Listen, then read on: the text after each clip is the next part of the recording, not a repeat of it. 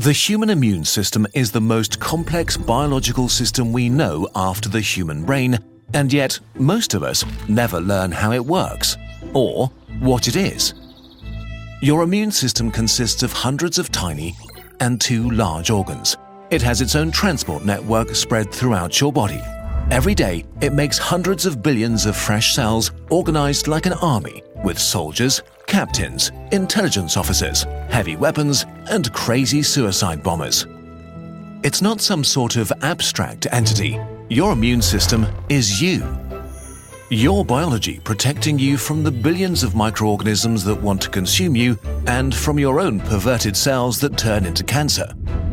It's so manifold that it's impossible to cover in one video, so we'll make a series looking at different aspects of it.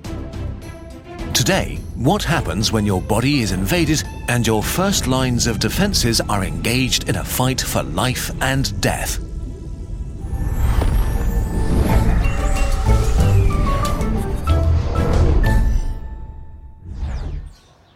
It's been a normal day when suddenly the world explodes and an asteroid rips the sky open. Countless alien life forms invade ready to destroy cities and infrastructure and eat civilians.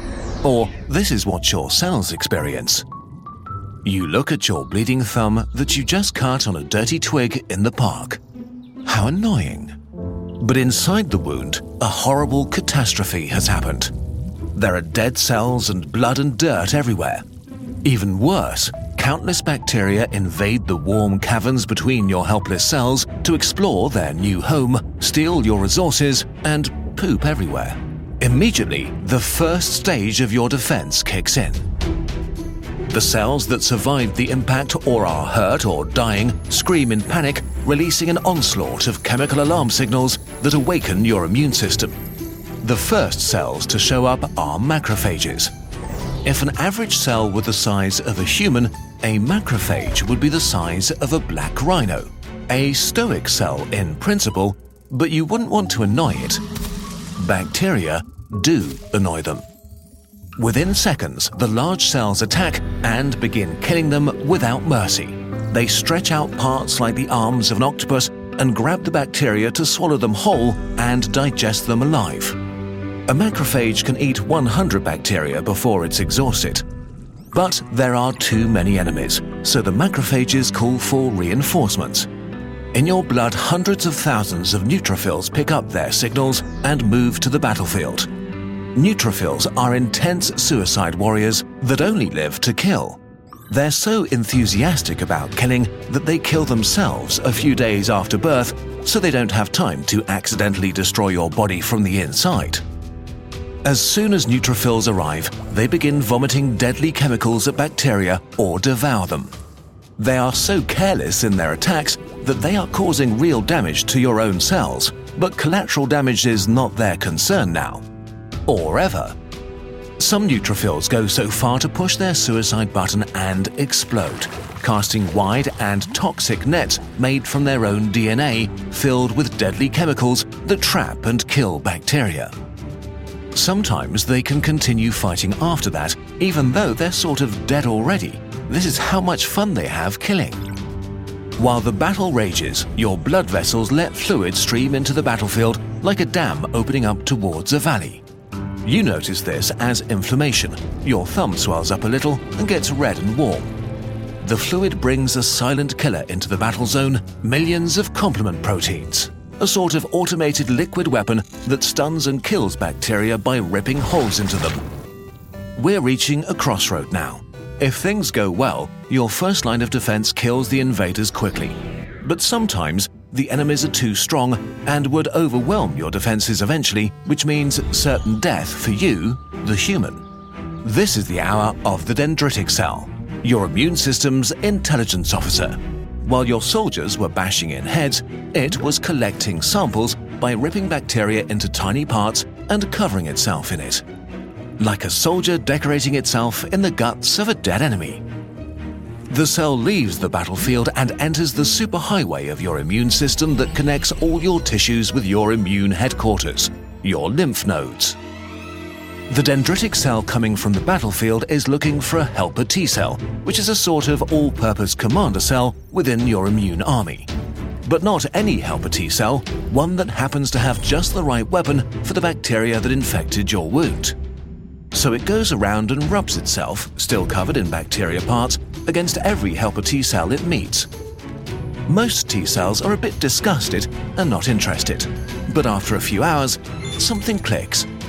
A helper T cell recognizes the bacteria parts. This cell is the weapon that's needed right now. The dendritic cell is overjoyed and activates the helper T cell. Okay, wait. How come your immune system has a cell that has a weapon against the specific bacteria that infected you? Well, your immune system has a perfect weapon against every possible disease in the universe, against the Black Death, the coronavirus, or an infection that will emerge in 100 years on Mars.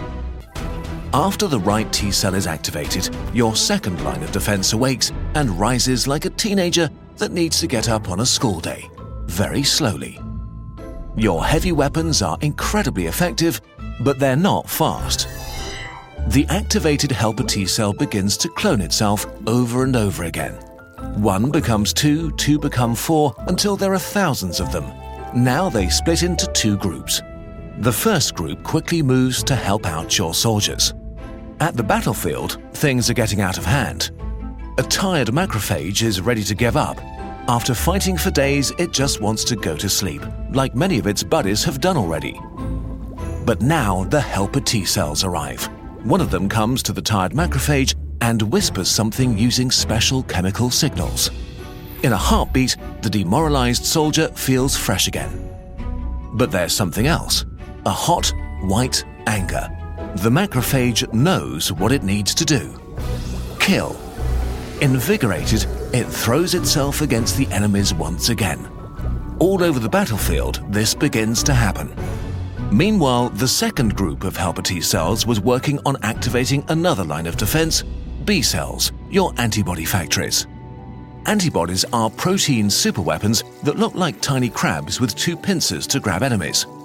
Just like the helper T cells, there are B cells in your body that are able to make just the right antibodies for every possible enemy. And the helper T cell is looking for exactly these B cells. After a day or two, the right B cell is found and begins to clone itself. As soon as enough clones have been made, each B cell begins pumping out up to 2,000 antibodies per second. About a week after you injured yourself and bacteria invaded, your second line of defense finally arrives in full force. The tiny army begins to saturate the battlefield, pinching and stunning desperate bacteria. The antibodies clump them together and make them unable to move or fight while your soldiers massacre the defenseless victims. The tide is turning fast.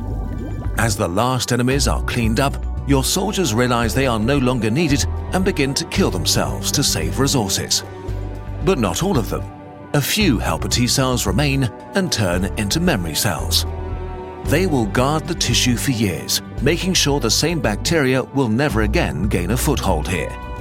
Similarly, a few B cells will stay alive and keep producing a low amount of antibodies, making you immune against this bacteria, maybe for the rest of your life. One day you wake up and notice that the wound has grown over and left nothing but a faint red mark. You were completely unaware of the drama your cells had to deal with. For you, the whole ordeal was a slight annoyance, while for millions of cells, it was a desperate fight for life and death.